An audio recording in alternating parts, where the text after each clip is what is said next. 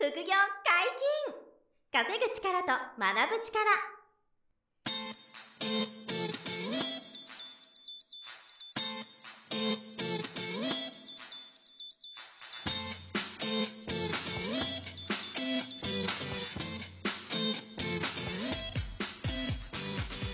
この番組は稼げるようになりたいを叶える副業アカデミーの提供でお送りいたします。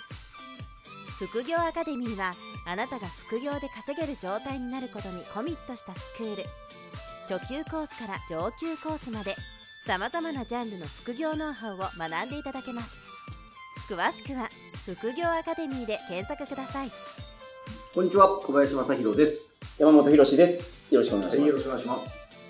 本日は小林さんと二人でお送りしますが、はい何の話ですか？えー今回はですね、はい。賃貸と持ち家、うん。どっちがいいのっていう話をしたいと思います。なるほどはい。で、えーっとね、この間かな、もう多分アップロードしてるんですけど、はい。えーっと、損得感情だけで動くのをやめましょうっていうはい。テーマはい。で、お話を皆さんにお届けしてるんですよね。はい。はい。ただそれぜひ、あの、聞いて、お聞きいただきたいんですけど、うん。そこでもね、あの、賃貸と持ち家の話は、はい。ちょっと出たと。出ましたね。いうことがあって、はいで、その時は、あの、まあ、簡単に言うとその時その時で、その人のライフスタイルとか、はい家族構成とか、はい。あの、何にワクワクするかで、うんうんと賃貸の方がいい人もいれば、持ち家の人が、の方がいい人もいると。はい。だから、あの、とにかく損得だけで、えー判断しない方がいいよっていうことを、お金のプラスマイナスだけで判断するんじゃなくて、ん全体的に自分の人生がワクワクするかとか、そうそうそう家族が幸せになるかとか、総合的に考えた方がいいと。うん、そうです。そんな話をそうしたと思うんですよ。うんで、とはいえ、はいじゃあ具体的に賃貸と持ち家が、あの、何が良くて何が悪いのっていう話は、はいちょっとしたいなと。これみんなめちゃめちゃ知りたいと思います。うんまあ、いずれどちらかにね、はい皆さん、あの、住んでると思うんで、賃貸してるか、まあ、持ち家か、はいまずはご実家、はいご実家かっていうケースが基本多いと思うんでね。はい。で興味ある方多いと思うんでお話をしたいんですけど、うんまあ、あの、それぞれやっぱりメリット、デメリットがあるのは、まあ、あの同じことを前回も言ったんですけど、はい。で、それぞれ順番に説明していきたいなと思っていて、お願いします。で、まず、あの、賃貸ですよね。うん借りる方のメリットって何かっていうと、まあ、これは皆さん大体、あの、イメージつくと思うんですけど、はいまずは、あの、まあ、身軽だってことで、はい。あの、引っ越しとかが比較的しやすい。うん。えっ、と、ここも飽きたなとか、まあ、あるいは職場が変わったなとか、なった時に、ポンとこう引っ越しやすいと。はいはい。で、まあ、もちろん、敷金、礼金とかはあそう、るけお金がかど、かるけど、そあるけど、まあ、う持ち家だと大変ですもんう。ね。そう、これ持ち家だったらめちゃくちゃ重たいわけで、あの、単身赴任とか始まっちゃうわけですよね。はいはいはい。そう、だからその、身軽さっていうのが賃貸のまあ一つの大きなメリットかなっていうのが、なるほど一つありますよと。はいで、まあそれが理由で住んでる人が多いと思うんですよね。そうですよねなんか定住しないというかね、はい。買わないで賃貸の方がいつどうなってもいいようにっていうね。転勤があるとか。そうですね。転勤がある。あとはまあ、例えば、と、別れちゃったとか、逆に同棲するとか。で、そういう時もあの、ワンルームから 1L、2L に引っ越すとかはいはいはいは、いねその逆とかうんも選びやすいですよね。うんで、おっしゃった通り、あの、敷金とか礼金とか、引っ越し代はかかったりするんで、はいはいはいまあ何十万ぐらいのお金はね、毎回かかっちゃうんで、そこのコストの、あの、かかるデメリットはありますけど、基本的に身軽だとはい。いうのは賃貸の一つの良さで、まあ、やっぱ隣人トラブルとかも、うん確かに。ありますもんね。隣に嫌な人いっちゃったら、はい。それ自分でどうしようもないじゃないですか。あでも、わかんないですからね。はい。それは。これも買っちゃうと確かに大変ですよね。大変。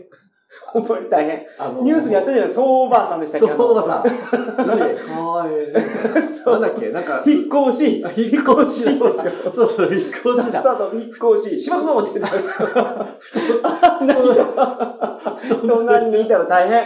引っ越しってすごいよな。その情熱とパワーを 他のことに使えば、あのおばさん絶対もっと成功するのに、あの、そうですねそう、パワーの使いどこ間違っちゃったっていう。はいはいは まあ、ああいうケースは、賃貸だったらね、はいすぐ引っ越せるんで。そうですね買ってるとね、しんどいっていう。買ってるとそうですそれは確かによいいとこ悪いとこ、ここがあるかなと思いますはいはいね。で、あとはね、賃貸の特徴は、あの、建物の修繕費とかを、あの、自分で負担することが、あの、ほとんどない。えー住宅設備と確かに、建物がなんか破損したとか、はいはい修繕が出た時に、うん賃貸の場合って原則は、はいあの少ないですね、はいよっぽど自分でなんかやっちゃわない限りは、例えばエアコンが故障したとか、そで、大家さんがう。ね、はい負担してくれるわけで。そうですよね。もう、賃貸で初めからついてるやつやったら、うん直してくれますもんね。直してくれる取り替えてくれますもんね。そうそうそう、交換も、はいあの、完全に来なければね、はい交換ももちろんしてくれるわけで。だから、大家さんとしては、貸す側はしんどいんですけど、はいでも、あの、賃貸してる側は、そのストレスがないと。うん。で、もちろん、あの、マンションとかの修繕の積立金っていうのが、まあ、もちろんあるんですけど、はいこれは、あの、オーナー側が積み立ててるんで、なるほど。えっ、と、その毎月払う管理料っていうのは、あの、賃貸の管理会社に払う、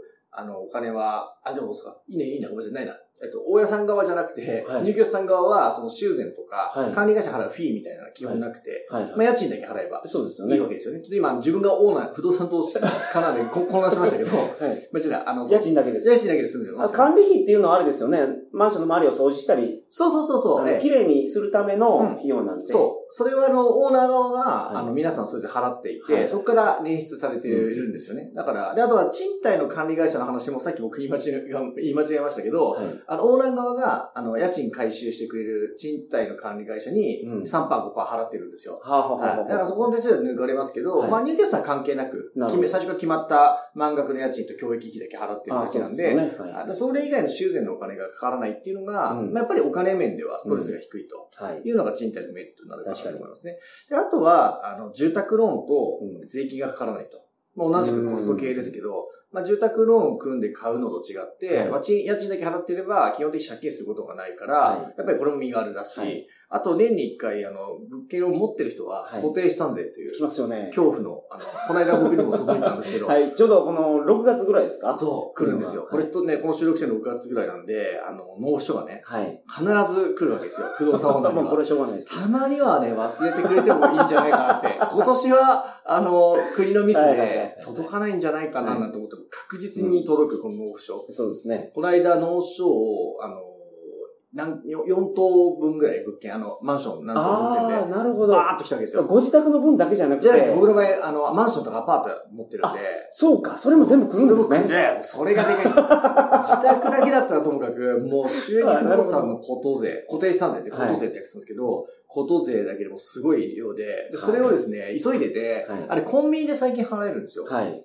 あの、あ最近、昔からなのかな？僕知らなくて金融機関でしか払えないと思ったら、よく見たら裏面に、はい。あの、例えばコンビニエンスでも払えますと、コンビニでも。あ、じゃあと言ってコンビニで、あの、ATM を久しぶりに使ったんですけど、はい。お金バーっと下ろして、はい。で、えっと、結構な額を、そうですよね。納税したんですよ。そした、ら、レジで、あの、お札の吸引器が詰まって、あの、100万超え、余裕で超えるぐらいな、はい。3桁前だったんで、はい。もうあの、吸い切れなくなって、はいはいはい。コンビニのレジ、すげえ行列できちゃって、めちゃくちゃ貧縮だったっていう、ごめんなさい、どうでもいいんだけど、この間それがあって、そうそう。なるほど。まあいいかもしれない。それをさ、はい。話す予定じゃなかったんですけど、まあそれを、えっと、賃貸だったら払わなくて済むと。うんで、住宅ローンもなければ、あの、固定資産税もないから、はやっぱり、あの、ストレスが低いよと。そうですねいうこ。とで、あの、メリットがあるのがあると。はいで、もう一個ね、すごく大きいのが、えっ、と、例えば、ご自分が個人事業主とかで、はいなんかビジネスやってたりしたら、まあ副業でももちろんいいんですけど、はい。あの、自宅がう、んあの、オフィス用途で使ってる場合ですね。はい。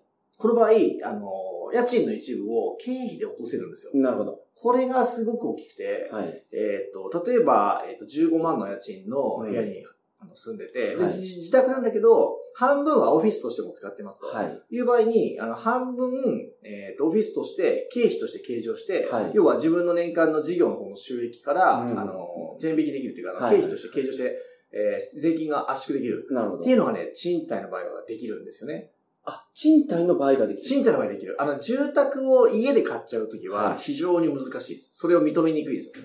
あの自分の家、の個人の資産として買っちゃうと、はいほとんどそれは認められない。住宅ローンの時に、うんなんかそれ書くところはありましたわ、あの確か。、ですよね。あの、もともとオフィス用途で買ってればはい別ですよ。ああの、あただそれは住宅ローンみたいな条件が出ないんですよ。はい。そんなにいい条件で買えないんで、うああくまでもその国民がマイホームを買うから、金利が低く、安くなってそう、ますよね。35年で借りられるわけで。はいはい。だからオフィス用途で使いますっていうと全然違う条件、そもそも借りられないんですよ。なるほど。だここが大きく違って、賃貸の場合は、はい。あの、オフィス用途があれば、はいはい。まあ嘘はまずいですけどね、はい。本当に自宅でオフィスで使うスペースがあって、まあよく、個人事業主の方はうん、家賃の半分だけをそうです。オフィスとして使ってて、うん半分は居住です。そうです半分半分でやってたりしますそうでね。す。でそれができるんですよ。でそれが実は節税につながるんで、はい実は賃貸のメリットってそこにもあるんですね。自分でビジネスやってる人は特に。サラリーマンだけやってる人だと難しいですね。はい。えー自分のその事業じゃないんで、うんあの、自宅がオフィスになってる意味がわからない。勤務先あるでしょってなっちゃうんで、これは難しいんですけど、副業で例えばなんか物販やってて、はい。えー家の半分は倉庫ですとか、ね作業するオフィスですとなれば、はいはいこれはあの経費できる。まあ、もちろん税理士さんにちゃんと確認していかないといけないんですけど、あ、もちろんそうですよね。僕みたいな。な資格ない人間が言っちゃいけないんですけど、一応そういうことはできるのはが実際事実なので、はい。そういうメリットがね、賃貸にはあると。なるほどで。結構、あの、いろいろメリットありますよね。はいで、デメリットもお話をすると、はい。えーまあ、一番デメリットは、とはいえ、一生そのお金を払わなきゃいけない。要は家賃を払っていくっていう行為が、いつまでも続いちゃうっていうのが賃貸の最大のデメリットで、まあそうですよまあ、ね。半分経費にできれば、もちろんね、い、いんですけど、とはいえ、えっ、と、自分の資産にはならない。うん。あの、住宅ローンで買ってる、あの、家だったら、え借金はしますけど、い元本返済していきますから、うん自分の資産が積み上がっていくんですよね、はい、そやがて。うですね。はいで、借金がゼロになるっていう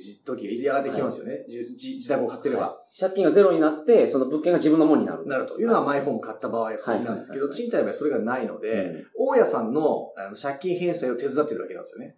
んまあそうですよね。そうやって心理的にはそうですよねそう、心事実は、その貸してる側の大家さんは、大体借り入れして物件買ってるんで、はいはいはいはいその物件の家賃の返済、あ、じゃあ借金の返済のために、うん自分、借りてる方は家賃を払ってると。確かに。そう。うんだから、あの、さっき言ったようないろんなメリットがあるけど、はいまあちょっと言い方良くないけど、ちょっとお金を少しこう、ドブに捨てちゃってるような、うん自分の資産の積み上げにはなってない。はい。で、もうちょっと経費計上できたりとか身軽さがあるんで、メリット大きいんですけど、うん一方でそういうデメリットも賃貸にはあるとはいはい。いうのが、あの、大きなデメリットですね。でもう一つあるのは、えーまあ、ちょっと関連するんですけど、あの、ずーっと払わなきゃいけないっていうことで、はい。えーおじいちゃんおばあちゃんになった時に、あの、ちょっと信用のリスクっていうのが出てきていて、うんえーまあ、年金だけで、あの、暮らす時が来た時に、それだけで家賃払っていけるのとか、えっと、例えば信用がうん落ちてくるじゃないですか。うん所得が下がってきて。はいで、あと、その賃貸の審査が通らなくなるとか、は借りれなくなるケースがある借りられなくなるケースこれがまた非常に怖くて、はい。なんで、あの、ご40代、50代の時にはい払えてた家賃が、うん。老後、例えば同じ家賃がきつくなってきて、はい年金だけになって。うん。で、払いづらくなってきたから引っ越そうとしても、うん次の家が借りられないかもしれないとか、はい。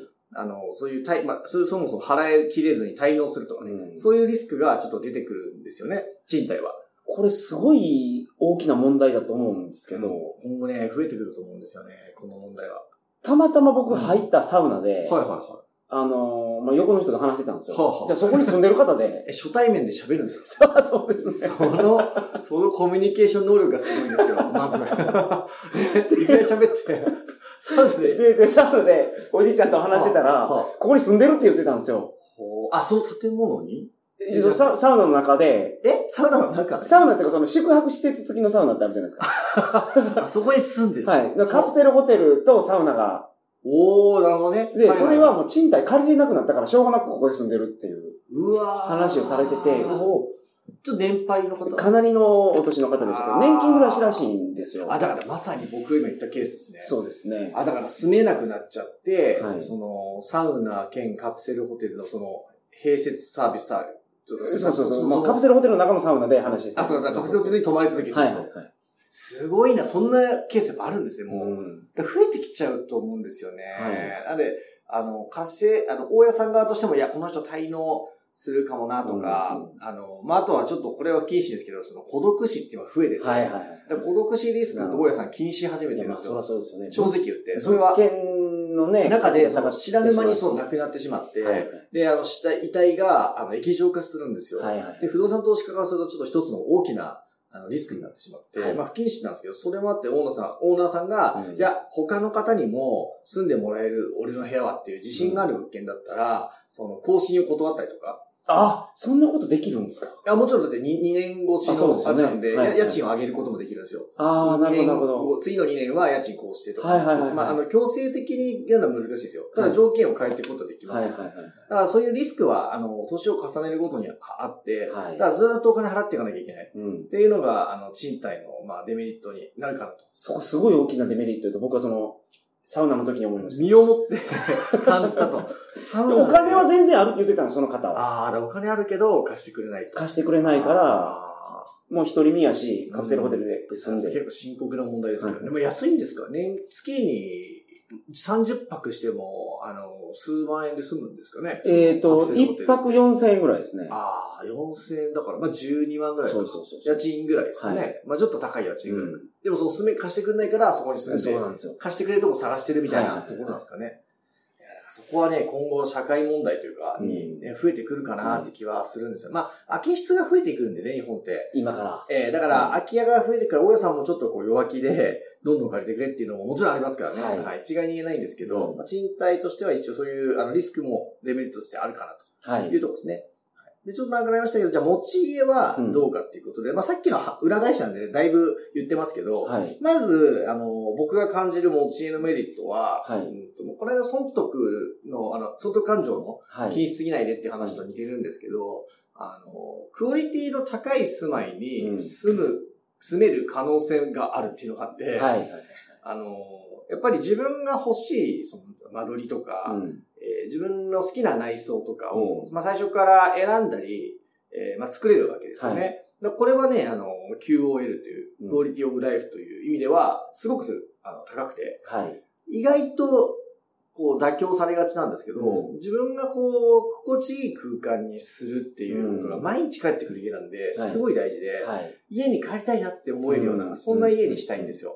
で、賃貸だと、もちろん素敵な家もいっぱいあるんですけど、はいある程度制約されてる。はい。あの、釘刺したり壁抜いたりって基本は、あの、賃貸の場合って認められないんですよ。まあそうですねこれもただ賃貸のデメリットですね。はい。はい。あの、工事とか内装リフォームとかは、大家さんがやることはあれど、はい賃貸側はほとんどなくて、で、あの、まあ、許可が出ている壁は画鋲ぐらいは刺してもいいんですけど、はいはいはいあの、隣の部屋と、入居者さんの別の部屋との外壁は基本穴開けちゃダメとか、まあそうですよね。ありますよね。そうでも、その、自分で買ってる持ち家の場合は、それはもちろんないですから、はいほとんど。何でもやり放題。やれるので、あの、まあ、マンションの場合は、ここはダメっていうのは例えばありますけどね。バルコニーの、あの、その外壁っていうか、その、はい隣の非常の時の壁ぶち破れるあそこは触っちゃダメとか、はい。はい。そういうのはもちろんありますけど、どただ、かなりやれることが多いし、はい。あの、リフォームもしやすいですよね。うんだから、持ち家ってそういう、こう、ワクワクする家というか、はい。あの、自分にとっての質の高い家が、うんあの、作れるとか手にできるっていうのが、まず大きなメリットかなと。これはすごい大きいメリットだと思ってて、子供と一緒に過ごせる時間って、はいはいはいはい。結構短いような気がする。確かに、それは僕もめちゃくちゃ感じてます。あの、結局大学生ぐらいになったら出ていくじゃないですか。そうですね。うん。じゃあ、もう本当に20年間ぐらいしかなくて、そう、そうですね。うんそこの子供と一緒に過ごす空間が、うん。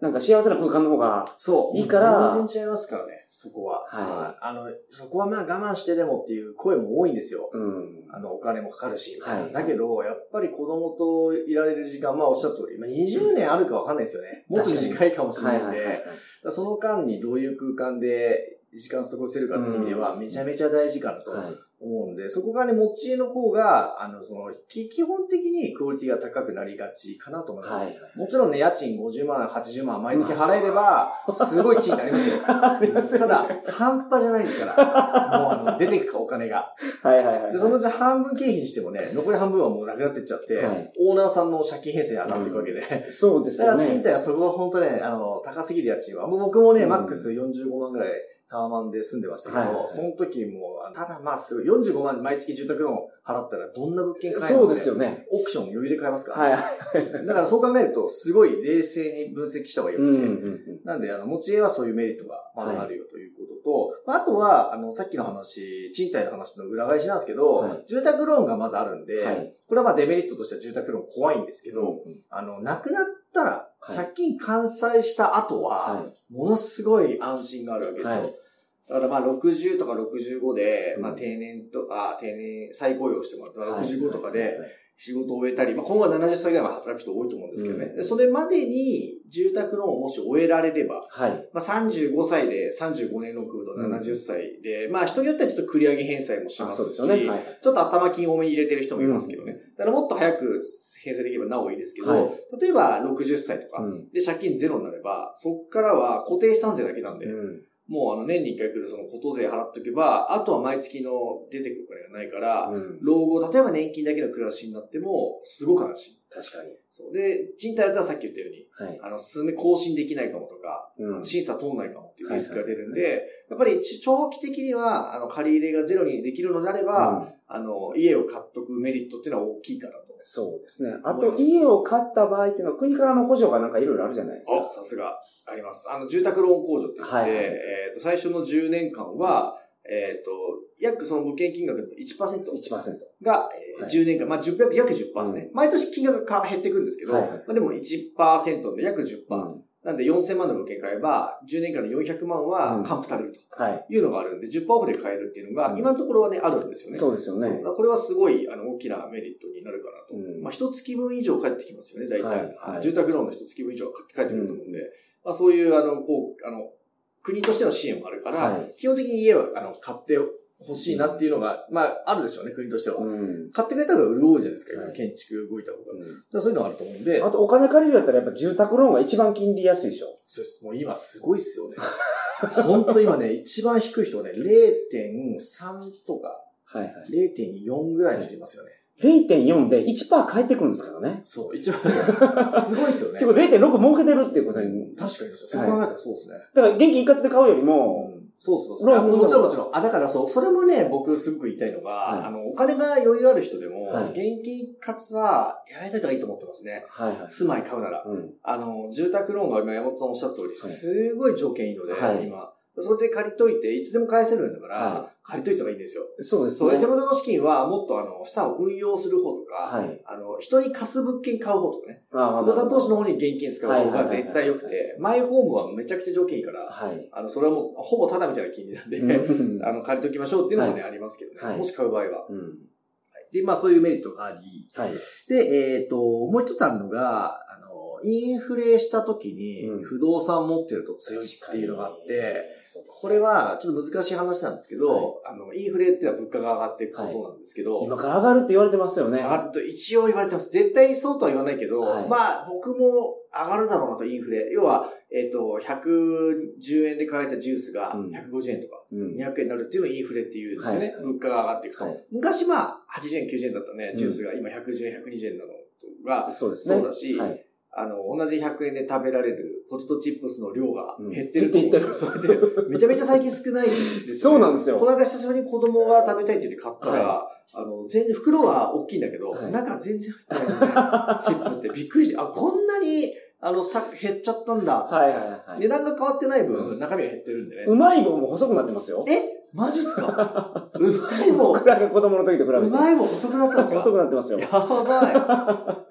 それ、インフレしてます。な、うまい棒でインフレ感じるみたいな。年間7億本ぐらい売れてるんですよね。あそんな売れてるんですかねなそれで見ました、ネット記事で。それぐらい売れてるんだけど、でも多分、企業努力というかね、やっぱり、あの、原価が上がっちゃいますからね、うんさ、ぶインフレっていうか、ぶ物をね、まあ少なくするか、値段を上げていかなきゃいけないと。はいで、今後も、あのー日本円がめちゃめちゃすられちゃってるんですよね、はい今。今コロナショックで。そうですね。でも、国債は無条件に買いますっていう方向で進んでて、はい。恐ろしいほどお金を印刷してるんですよ。だからお金の価値が下がっていく。うん。で、物価は上がっていってしまうと。はい。で、一つ例えば例を考えて、えー、4000万のマイホームをうん。借金して山本さんが買いましたと。買いました。はい。で、えっ、と、これがまあ35年ローンでいいと思うんですけど、まあ1%ぐらいの金利とかで借りて35年ローン組みました。うんで、えっ、と、20年後に、はい。うんとインフレが、例えば、えー進みまくってて、はい。まあ今の、例えば1.5倍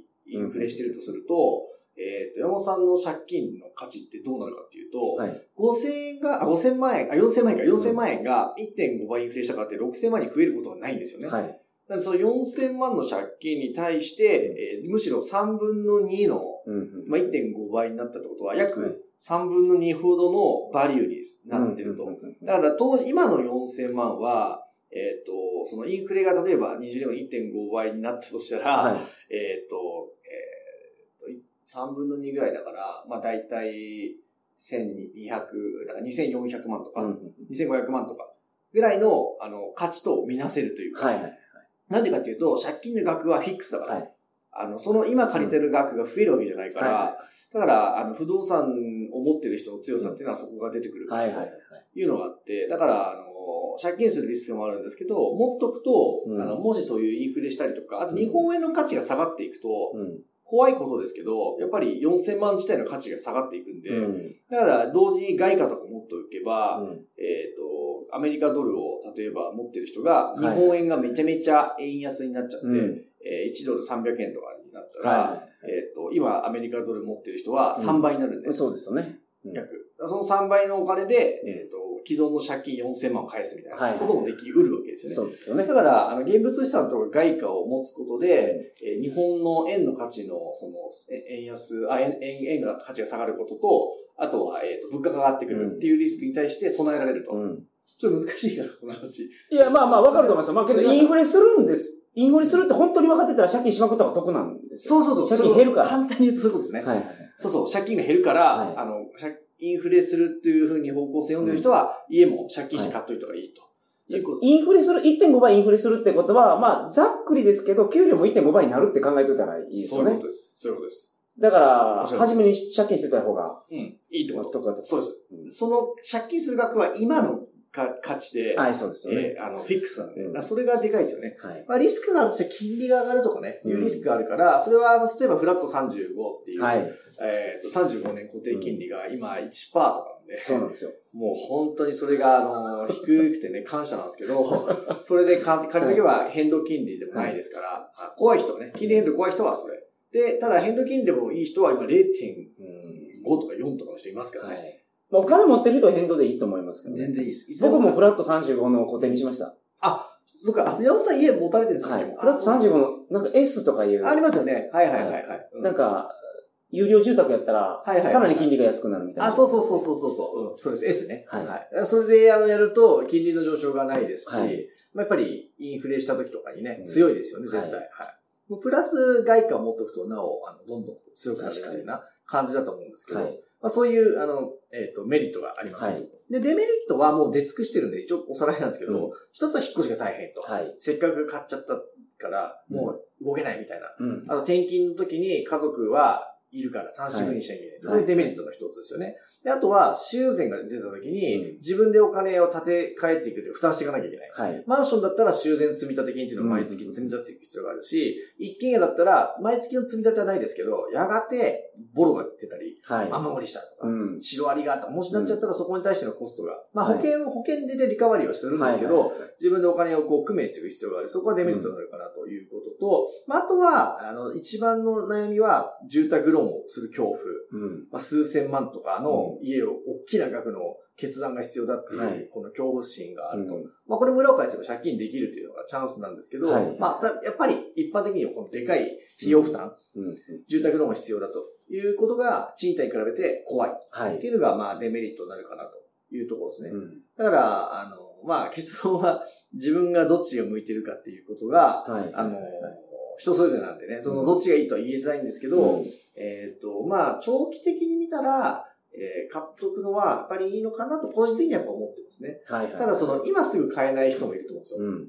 あの、例えば個人の信用の情報が、なんか滞納とかしたことある人だと、はいはい。すぐあの、保身って言うんですけどね、保身を調べられて、うんえーあなたはまだ借りられませんっていうかね、はいはいあの、過去の履歴が、あの、よ、良くないと、クレジットカードで一回滞納してる滞納したのかそうはいはい一回滞納ぐらいはね、ほとんどないまあ大丈夫。しょっちゅう常習犯みたいになっちゃってると、はいはいはいそれだけでもう、あの、金融機関がお金貸してくれないから、まあ少なくとも何年間は、はい。えーまっさらな歴史を作ってくださいみたいなこともあるんで、それ借りられないとか、ご年収の問題で欲しい物件に額が届かないとかは、うんありますから、そこは、あの、えっと、そういう場合は賃貸でやる、あの、住むことの方がいいですし、はい。まあ、あの、一生家に、あの、定住の地が欲しくなくて、うん海外に移住したいみたいな人がいるんですよ。はいはいこういう人も、あの、買わないで、うん。あの、賃貸でいて、で、準備してから海外に行くっていうケースもあるんですよ。からなるほど。だからまあ、全員が全員買えばいいってわけでは全然ないので、それぞれだと思うんですけど、ただまあ、あの、日本の今後を考えると、守っとくと面白いんじゃないかなとは思いますね。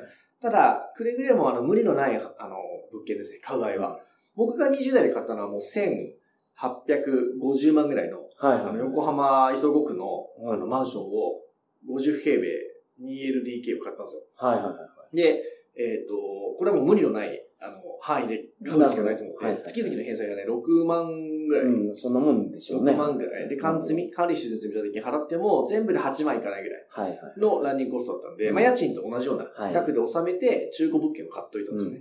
で、4年住んで、その後に、えっ、と、それを売却して、はいプラス100万ぐらいで売ったんですよね。おー1980万ぐらいで売ったんで。なるほど。百何十万プラス。4年住んで、はい。プラスで売ったんで、結構いい、あの、住み方だったんです確ねかに。で、そういうあのことも考えて、あのー安く中古物件を買うのも一つの手ですよね。はい。で、えっ、と、リフォームとかもできますから、買えば。うんでそういう選択肢で買ってみるのもいいですし、はい。